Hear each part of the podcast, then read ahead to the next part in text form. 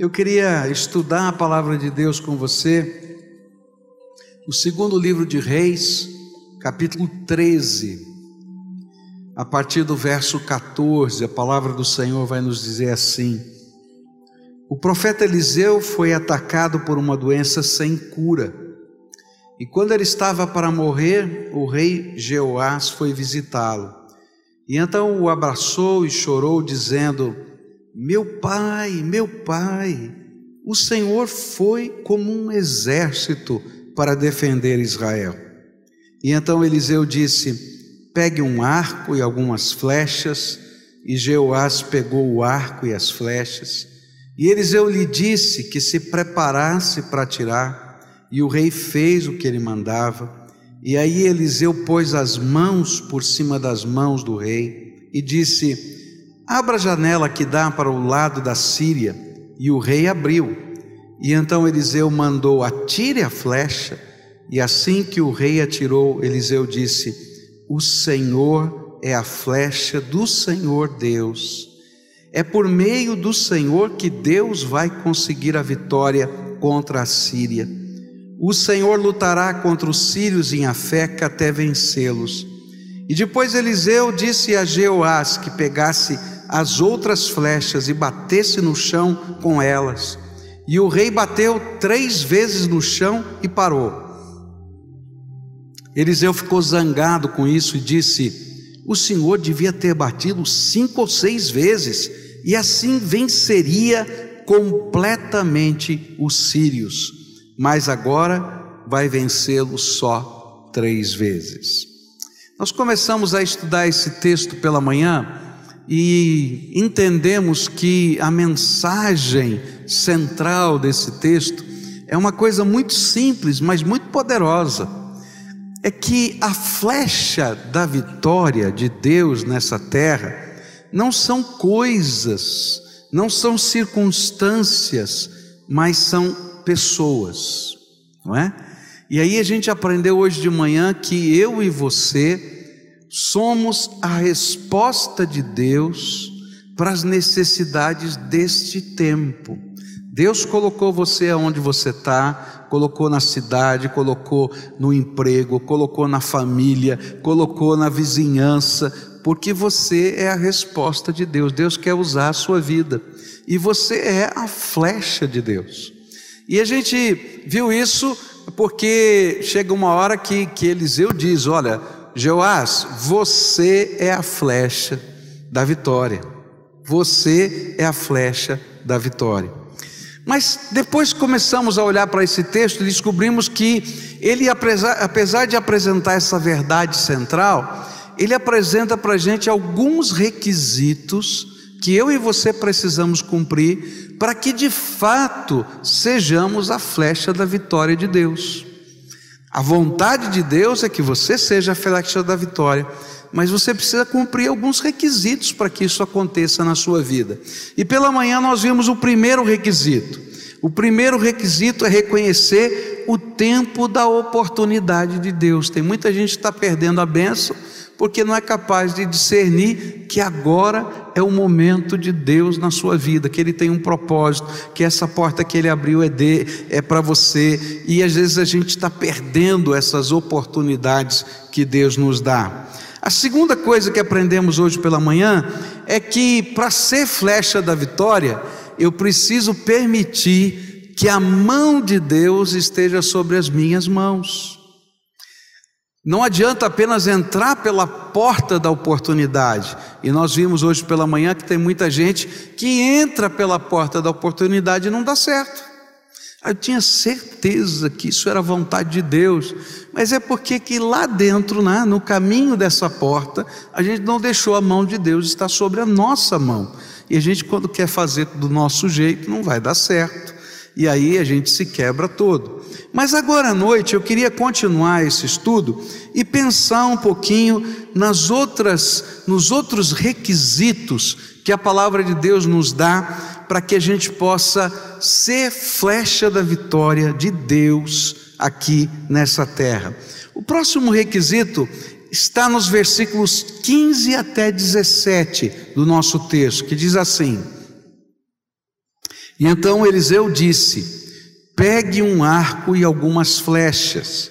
E Jeoás pegou o arco e as flechas.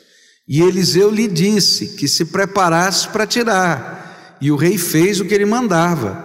E aí Eliseu pôs as mãos por cima das mãos do rei e disse: Abra a janela que dá para o lado da Síria. E o rei abriu. E então Eliseu mandou: Atire a flecha. E assim o rei atirou. O terceiro requisito para que o Senhor nos faça flecha da sua vitória é aprender o caminho da obediência passo a passo. Veja que interessante nesse texto, não é por acaso que a Bíblia revela todos esses detalhes. Eliseu poderia dizer simplesmente para o rei, né? Hoje de manhã eu falei que os reis sabiam muito bem usar o arco naquele tempo, porque eles iam para as batalhas e essa era uma das armas que o rei usava. Ele poderia simplesmente dizer para o rei: Rei, atire uma flecha para o norte. Pronto. Só isso. E o rei ia entender perfeitamente. Olha, atire uma flecha para o norte. Pronto, acabou. Mas olha só como é que a Bíblia registra esta profecia ele começa a dar uma série de pequenas ordens, não é? E veja quantas ordens foram dadas. Pegue um arco e algumas flechas, prepare-se para atirar, abra a janela para o lado da Síria, atire a flecha. Por que, que ele falou tudo isso? Era só dizer: atire uma flecha para o norte, está resolvido.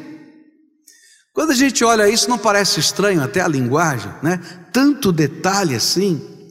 É interessante porque naquele tempo os profetas usavam é, para dar suas profecias aquilo que na teologia nós chamamos de atos proféticos. Era uma maneira de ensinar as verdades de Deus através de ilustrações práticas. Eles faziam coisas, não é? eles realizavam símbolos, e, a, e, a, e esses símbolos eram a, ah, a manifestação profética. Então é muito interessante, a gente vai ver no Velho Testamento alguns atos proféticos muito estranhos. Muito estranhos, né? Por exemplo, Deus disse para Isaías: Isaías, você vai tirar sua roupa e vai andar nu no meio da rua. Eu não gostaria de ter recebido essa ordem. Mas aquilo era um ato profético, e as pessoas perguntavam: Ô, oh, o que está acontecendo?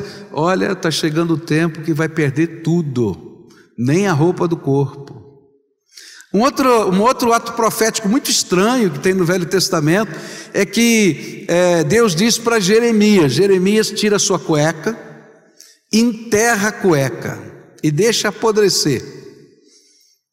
Aí passam alguns dias, ele diz: volta lá e pega a cueca e veste a cueca. E aí ele tinha que dizer por que ele estava com aquela cueca daquele jeito. E aí ele falava: Olha, assim como essa cueca está aqui grudada, toda arrebentada e tal, não sei o que, Deus vai pegar esse povo arrebentado e tal, e vai dar na profecia. Então, os atos proféticos eram uma maneira muito simbólica de refletir a realidade e passar a mensagem de Deus, e fazia parte da cultura profética do Velho Testamento.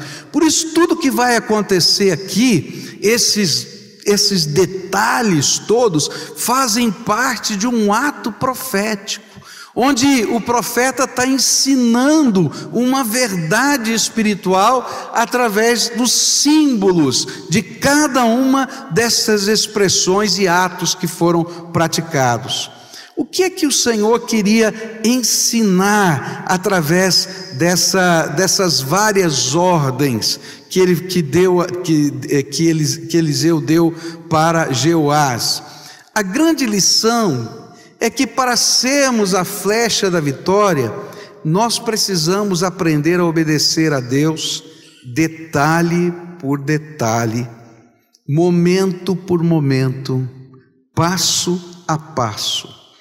Não era simplesmente atirar a flecha, era obedecer para pegar o arco no momento certo, era preparar-se para atirar no momento certo, era abrir a janela certa no momento certo, era atirar a flecha na direção certa no momento certo. Há muitas pessoas que acham que estão fazendo a vontade de Deus, mas colocam os pés pelas mãos, simplesmente porque não compreendem que a obediência a Deus se dá passo a passo. Não é só fazer o que Deus quer, mas é fazer o que Deus quer do jeito que Ele quer e na hora que Ele quer. Tem muita gente que está perdendo a sua família. Tá muita gente, tem muita gente que está perdendo a sua família. Porque está fazendo o que Deus quer, mas não do jeito que Deus quer e nem na hora que Deus quer. É interessante esse processo. Eu me lembro de uma pessoa que veio me procurar e disse assim: Pastor, o senhor tem que falar com meu marido para ele aprender a dar o dízimo. Eu falei, tá bom, vamos conversar. Daí eu descubro que o homem nem é crente.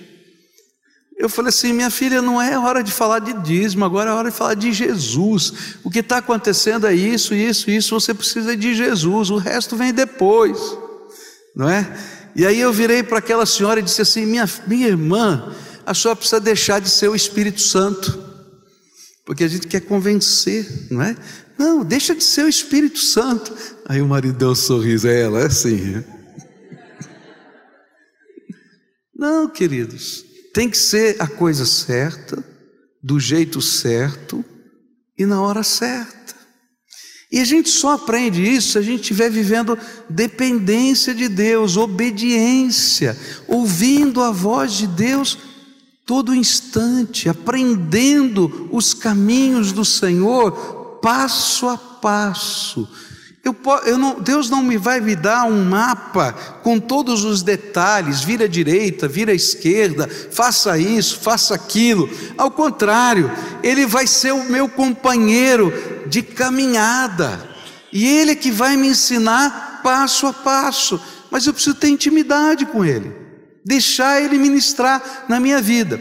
Quantos aqui sabem dirigir? Levanta a mão. Ah, muita gente, quase todo mundo sabe dirigir, né? Imagina se eu pegasse manual de direção, escrevesse um livro com 500 páginas de tudo que você pode ou não pode, como, de que jeito você deve dirigir. Entregasse para você o manual de direção e você estudasse em casa. Depois que você leu tudo, fizesse uma prova passasse nota 10 na prova, aí eu entrego a chave do carro para você e digo: dirija. Você acha que ia dar certo? Eu acho que ia ter tanto carro morrendo na saída, ia ter muito carro batendo porque não apertou o freio na hora certa, apertou a embreagem, né? Olha, ia acontecer muito estrago. Primeira vez pego o manual, queridos, a vida é assim, não adianta eu pegar um manual só, eu preciso que Jesus esteja ali do meu lado e Ele me ensine a viver passo a passo. A janela certa, a hora certa, o arco, a flecha, e aí, quando a gente vive essa obediência a Deus, passo a passo, a gente pode se tornar flecha da vitória de Deus nessa terra. Então, a primeira lição que eu queria deixar com você hoje é essa: para ser a flecha da vitória, eu preciso aprender a obedecer o Senhor passo a passo. Há uma segunda coisa aqui nesse aspecto mesmo da obediência, é que quando começa essa, essa cena profética, Começa com Jeoás se ajoelhando na cama de Eliseu, que está morrendo, e chorando. E ele faz uma declaração que é um elogio para o profeta, não é? Meu pai, meu pai, não é? O Senhor é mais forte para nós, é melhor para nós do que os exércitos. O Senhor tem sido um exército para nós. As mesmas palavras que eh, Eliseu falou quando viu Elias subindo e ele chora. Mas no ato profético, não é o choro que está sendo destacado, mas é a obediência. Tem muita gente que chora na presença de Deus, que se constrange com o poder do Senhor, que se sente tocado pelo Espírito de Deus, que é movido pela graça, mas não faz nada para que Deus transforme a sua vida. Aí a gente atende um apelo, dizendo agora mudou, mas quando chega o primeiro confronto, a gente só chorou, mas não aprendeu a obedecer passo a passo. Porque para obedecer passo a passo, eu tenho que abrir mão do que eu sei, do que eu penso que sei, do que eu acho que eu sou, para confiar na graça de um Deus que vai me ensinar passo a passo a viver segundo a Sua vontade.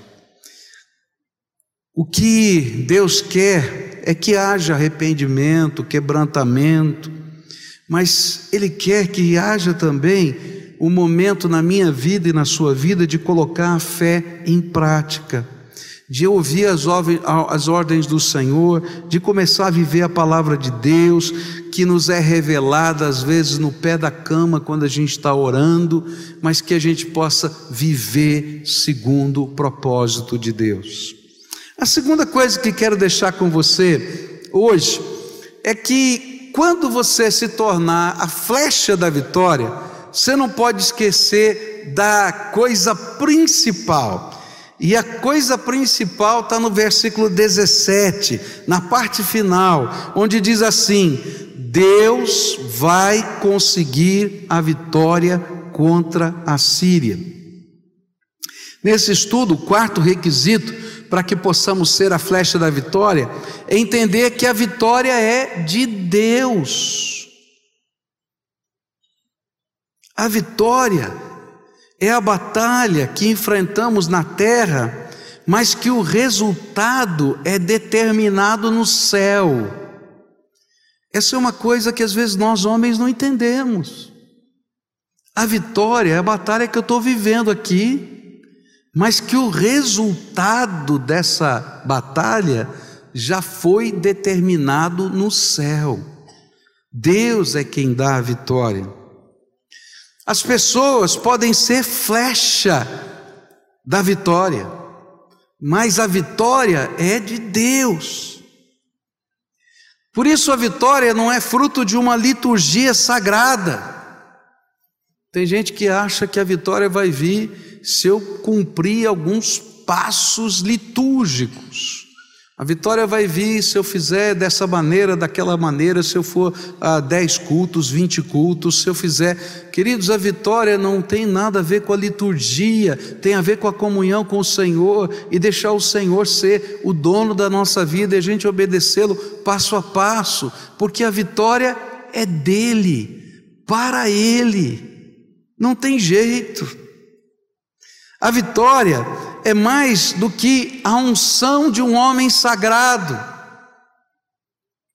Querido, você pode receber a oração dos homens mais ungidos de Deus, mas Deus quer, Ele quer dar a vitória para você num relacionamento profundo que você tenha com Ele.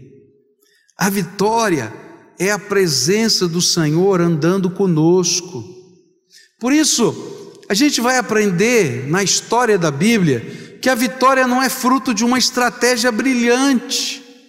Se fosse assim, a glória seria do homem, mas é um derramar de Deus nas nossas vidas.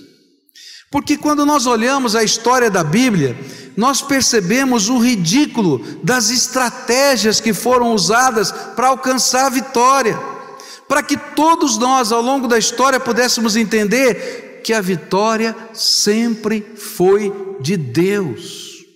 Quer ver? Quando Deus queria dar a vitória a Davi, de derrubar um gigante, cujos exércitos de Israel estavam morrendo de medo, sabe qual foi a estratégia que Deus deu para Davi? Cinco pedrinhas e um pedaço de pau. Foi uma coisa tão absurda que ninguém se conformava e dizia assim: veste a armadura, menino, pega a espada, mas não funcionava.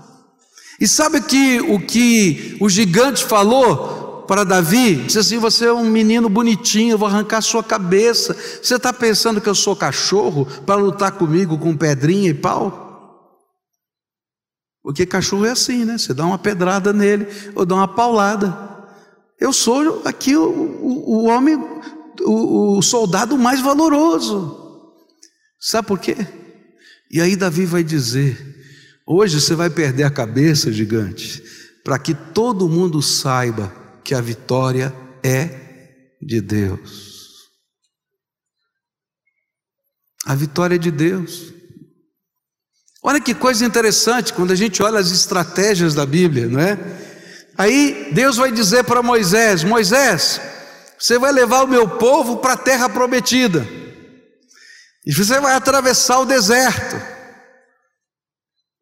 E em dois anos ele chega na terra prometida, porque ele estava levando aquele grande exército, e antes disso ele recebeu as leis, ele colocou, ensinou para o povo, e assim vai. Esses dois anos foram anos de preparo. Agora, se perguntar qual foi a estratégia que Deus deu para Moisés achar o caminho certo no meio do deserto, você lembra o que está na Bíblia? Siga a nuvem.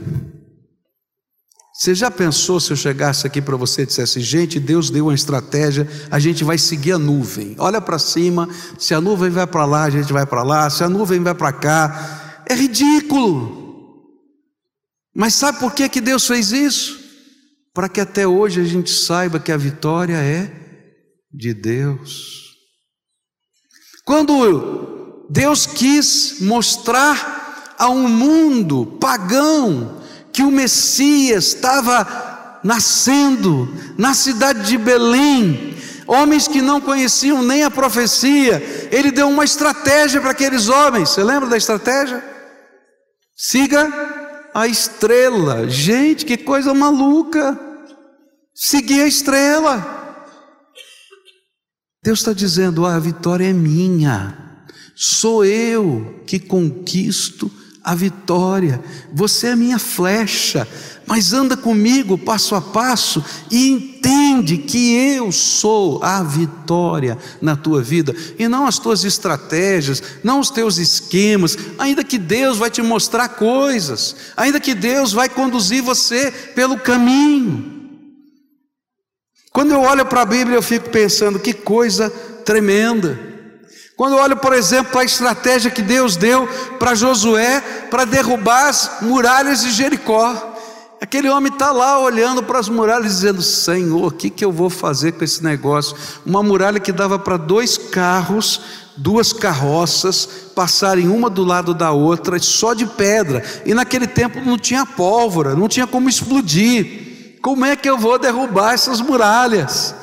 Essa vai ser uma guerra de dez anos aqui. A gente vai ter que tapar as fontes, a gente vai ter que fazer esse povo sair de lá morrendo de fome. E enquanto ele está lá, vem o anjo do Senhor e dá estratégia. Gente, eu acho incrível, né? Você vai marchar sete dias em silêncio. No sétimo dia você vai marchar sete vezes. E na sétima vez todo mundo grita e as muralhas vão cair no grito. Imagina você falando isso na tua empresa.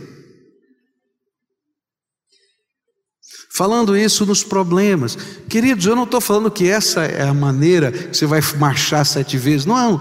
O que Deus estava tentando dizer para Josué é: Eu sou a vitória. Eu sou a vitória. Se você não entender que eu sou a vitória, você não entendeu nada. Você é a minha flecha, que eu vou atirar e vai riscar o céu. Mas não é você a vitória. Eu sou a vitória na tua vida. Anda comigo, me obedece passo a passo. E eu podia continuar aqui falando das estratégias da Bíblia. Quando a gente vai olhar, por exemplo, para Gideão, Gideão tem que lutar contra um exército de 100 mil homens, está lá na Bíblia. E ele conseguiu 30 mil homens para fazer essa batalha. E aí Deus disse: é muita gente. Ele olhou e falou: Senhor, presta atenção, é três para um, já está difícil. É muita gente, é muito. Manda embora essa parte. E vai fazendo os testes para mandar embora. E quando ele olha, sabe quantos sobram? 300. Gente, 300 pessoas é um pedacinho aqui desse, desse, dessa área central aqui. Aqui cabem 4.041 lugares. 300 pessoas está aqui. Ó. Contra 100 mil. E a gente ia dizer assim: Senhor, você tem certeza desse assunto? É muito estranho. E aí ele pergunta: Tá bom, Deus, e aí, o que, que eu vou fazer? Ele diz assim: É muito simples. Quando eu mandar, toca as trombetas dos sacerdotes e quebra jarros de barro e eu vou dar vitória para você. Como é que a gente vence uma batalha com 300 contra 100 mil, tocando trombeta e quebrando jarro? Gente, é ridículo. Mas sabe por que, que é ridículo? Porque a vitória de Deus é a glória de Deus. Eu tenho um, um amigo que me disse uma vez uma coisa muito profunda. Ele disse assim: se você consegue explicar tudo o que acontece no seu ministério, é porque Deus não está agindo. Porque quando Deus está agindo, você não consegue explicar o que está acontecendo, porque Deus está manifestando a sua glória. E se você consegue explicar tudo o que está acontecendo na tua vida, você está vivendo debaixo da orientação do seu próprio nariz. Agora, quando você aprende a obedecer Deus passo a passo, às vezes vão acontecer coisas que você não consegue compreender muito bem. Às vezes você vai obedecer dizendo: Senhor, tem certeza? Mas Deus há de ser a vitória na tua vida. Deus há de ser a vitória na sua vida. Porque a vitória é de Deus. E as estratégias que Ele nos dá, às vezes ferem a nossa lógica, para que a gente possa entender que é o poder dele que está agindo na nossa vida. Eu acho tremendo isso. Por isso, o que a palavra está ensinando para a gente é que, se eu não entender que a vitória acontece no céu, enquanto a batalha está acontecendo na terra, a gente não vai aprender a colocar os joelhos no chão, a gente não vai aprender a ter os ouvidos atentos para as ordens do Senhor, a gente não vai aprender a obedecer passo a passo, por mais estranhas que sejam as ordens que o Senhor nos peça para colocar em prática. Mas quando a gente começa a entender essa verdade, nós começamos a depender do derramamento da graça do Senhor sobre as nossas vidas.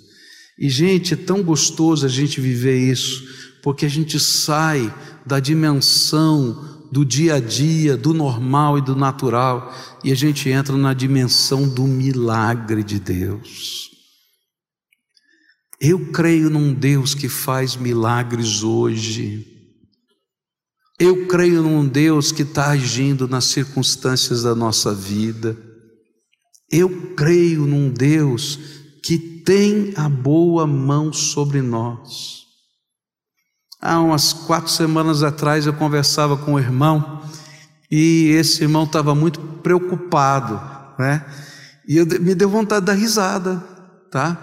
Por quê? Porque no meio dessa crise toda, num ramo que eu conheço relativamente bem e que eu tenho aqui outros irmãos da igreja que estão passando por grandes lutas, ele não está conseguindo atender os pedidos. E ele estava muito angustiado, Senhor, estou tendo tanto trabalho, eu não sei o que eu vou fazer. Eu falei, menino, põe a mão para o céu e louva a Deus. Ó, fulano, Beltrano está quebrando aí no mesmo negócio que você tem. Eu disse, eu sei, Deus me abençoou, mas agora eu tenho que resolver minha vida. Mas eu fico pensando, e eu perguntei para ele: o que, que aconteceu? Ele falou: Deus me abençoou. Deus abriu uma porta, uma oportunidade. Eu ouvi a voz do Senhor, segui essa porta, estou obedecendo Ele e a vitória está vindo. Você é a flecha, mas a vitória vem de Deus. Você está vivendo a batalha, mas a vitória está sendo determinada no céu pelo poder do Todo-Poderoso. Você é a flecha, mas Deus é o arqueiro dessa flecha.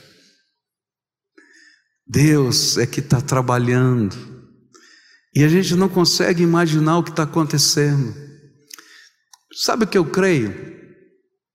É que naquela hora que os muros, as muralhas de Jericó caíram, não foi o som das vozes, nem o tocar das buzinas, mas naquela hora, Deus disse assim: a vitória é minha, e essa cidade já está derrotada, e eu creio que Ele mandou os anjos do céu, e os anjos foram lá e tiraram as pedras daquelas muralhas, ninguém viu, o que estava ali não era estratégia, era obediência passo a passo e a confiança de que Deus seria a vitória. Eu fico pensando nesses processos de Deus e quantas vezes eu e você somos provados. Porque uma coisa é eu ouvir essa mensagem e dizer assim: creio, Senhor até o dia que Deus fala para você: crê mesmo? Crê de verdade? Então, marcha em volta da muralha e grita: Senhor, tenha misericórdia. Crê mesmo? Manda os 30 mil embora, porque eu sou a tua vitória. E é nessa hora que nós descobrimos se vamos ouvir a Deus passo a passo ou não vamos se vamos experimentar a glória de Deus sendo derramada na terra, ou vamos dizer, Senhor, onde está a flecha da vitória? O Senhor disse que eu seria a flecha da vitória, porque para ser flecha da vitória tem que haver uma entrega incondicional ao Deus Todo-Poderoso. Eu acho isso tremendo, como Deus age, como Ele fala conosco, como Ele toca o nosso coração. Eu e você só podemos ser a flecha. E o pior, uma única flecha. A diferença é quem está atirando. E esse é o Deus Todo-Poderoso. A última coisa que eu queria deixar com você aqui nessa noite está nos versículos 18 e 19, onde diz assim: Depois Eliseu disse a Jeoás que pegasse as outras flechas e batesse no chão com elas. E o rei, o rei bateu três vezes no chão e parou. E Eliseu ficou zangado com isso e disse: O Senhor devia ter batido cinco, seis vezes, e assim venceria completamente os sírios, mas agora vai vencê-lo só três vezes. O último requisito para a gente ser flecha da vitória é discernir que o tamanho da vitória depende de você. Parece uma contradição. Se Deus é a vitória, por que então o tamanho da vitória depende de mim? Ora, Deus é a vitória. O final dessa história vai nos ajudar a compreender o porquê. A última ordem de Eliseu para o rei, logo depois dele ter lançado a flecha, foi para que ele pegasse as outras flechas e as batesse no chão. E é interessante porque o rei atendeu, obedeceu prontamente. Não foi dito para o rei quantas vezes ele deveria bater. O profeta não disse, ó, bate dez vezes, seis vezes, cinco vezes. Se ele tivesse dito, ele bateria. Foi dito para ele: olha, bata as flechas no chão. Eu não sei se fosse você. Eu sei que talvez, não é? se eu não conhecesse a história e simplesmente alguém dissesse, bata as flechas no chão, Eu não sei quantas vezes você bateria, tá? Eu acho, eu acho que eu ia bater uma vez só. Estou falando sério. Porque eu não sei por que, eu estou batendo. Então eu ia obedecer, bateria. Agora você ia bater duas, cinco, dez, eu não sei. Para quê? Não estou entendendo. E aí, o profeta que está usando essa linguagem profética, esses atos proféticos, não é? ele fica bravo porque o rei Jeoás fez mais do que o normal. Ele não bateu uma vez só, ele bateu três. E Eliseu vai dizer para ele: Você bateu pouco. Porque na profecia, ele sabia que o número de vezes que ele batesse seria igual ao número de vitórias que ele teria. Olha, se tivessem dito para o coitado do Jeoás que o número de vitórias que ele teria seria igual ao número de vezes que ele bater, bateria as flechas, eu acho, tá? Que ele ia bater até o braço doer. Fala a verdade, né? Mas ninguém falou nada para o coitado.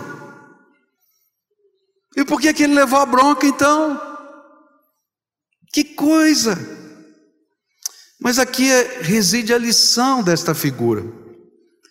O tamanho da nossa vitória depende do tamanho da nossa ousadia de fé. Deus é infinito. Quanto mais você usar na fé, mais Deus usa, usará como flecha da vitória. Pode dizer para quem está perto de você: você é a flecha da vitória. Mas nem todas as flechas da vitória são iguais. Na história e na vida, a gente vai encontrar pessoas de Deus que têm vitórias diferentes, maiores, exponenciais às vezes. E a gente diz: por quê? Deus não é o mesmo? Ele não usa de graça para com todos os seus filhos?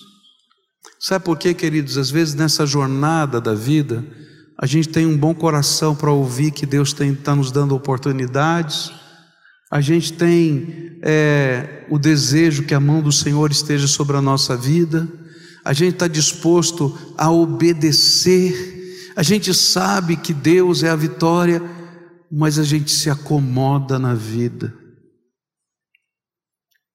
E a gente não é capaz de ousar na fé e de entender que eu nunca vou esgotar os depósitos celestiais.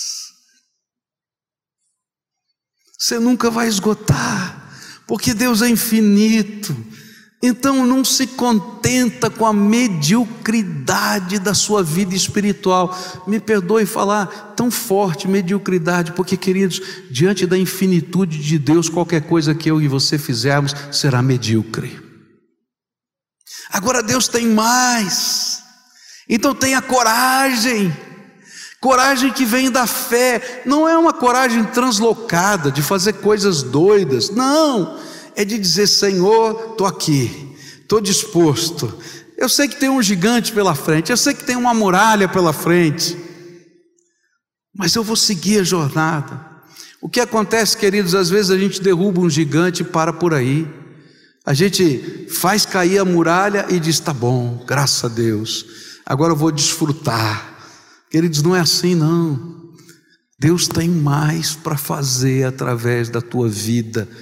Depende de quantas vezes você está querendo bater essas flechas do chão. E isso é ousadia da nossa fé. E eu diria para você que a ousadia da nossa fé depende do tamanho da nossa fome espiritual. Se você se satisfaz com pouco, querido, você vai ter pouco. E sabe o que é pior? É que se você se satisfaz com pouco, a lógica de Deus sempre vai parecer loucura para você.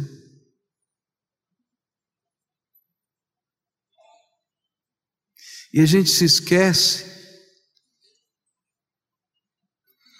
que, ao contrário, a Bíblia diz que a loucura de Deus é mais sábia do que toda a inteligência do mundo. E aí a gente, conforme o tamanho da nossa fé, a gente vai podendo antever as coisas que Deus pode e vai fazer. E todo mundo vai chamar você de maluco. Algumas coisas que acontecem hoje na igreja, aqui nessa igreja, eu ousei com Deus há anos atrás em oração e disse: Senhor, um dia eu queria ver isso. Ah, Senhor, eu queria ver isso. Ah, Senhor, eu queria ver aquilo. Coisa doida, maluca. E Deus faz. Sabe por que, que Ele faz? Porque Ele é o Deus da vitória. E você nunca, nunca vai esgotar os recursos que Deus tem para derramar na tua vida. Agora, se você se contenta com um pouco e diz: tá bom, aleluia, graças a Deus, estou feliz, você vai ficar com aquilo. Mas se você tiver a coragem de bater outra vez, e bater de novo, e bater outra vez, e quando Deus começa a colocar os sonhos, as visões, as paixões da nossa alma, a gente os abraça e diz: Senhor, estou pronto para ir para a próxima muralha, para o próximo gigante. Querido, você vai enfrentar as batalhas, mas lembra, enquanto eu estou aqui na batalha, a vitória está sendo dada por Deus. É que às vezes a gente para e diz: estou cansado. Estou cansado. Você já se sentiu essa tentação de dizer, estou cansado? Olha, não sei quantas vezes eu senti. Aí o Senhor diz, ô, ô, ô meu, acorda aí, está pensando que o quê? Né? Que nem a gente falou domingo passado, né, do Elias, acorda aí, sai da caverna, olha. E aí a gente vai para a próxima. E a gente se torna uma flecha de Deus nessa terra que faz diferença na vida da nossa geração. E quando eu vejo isso, eu fico olhando para cima e dizendo: quem somos nós? Nós não somos nada. Mas a gente tem um Deus que ama tanto a gente, mas tanto a gente, que se importa com você e comigo. E que nos faz flecha da vitória.